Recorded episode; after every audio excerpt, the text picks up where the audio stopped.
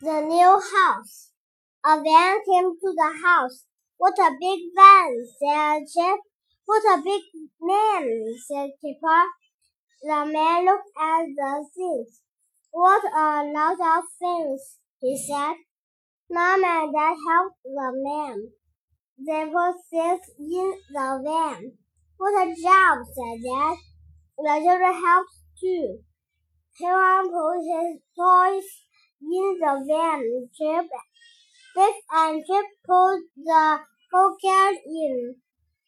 They put a box in a in the van.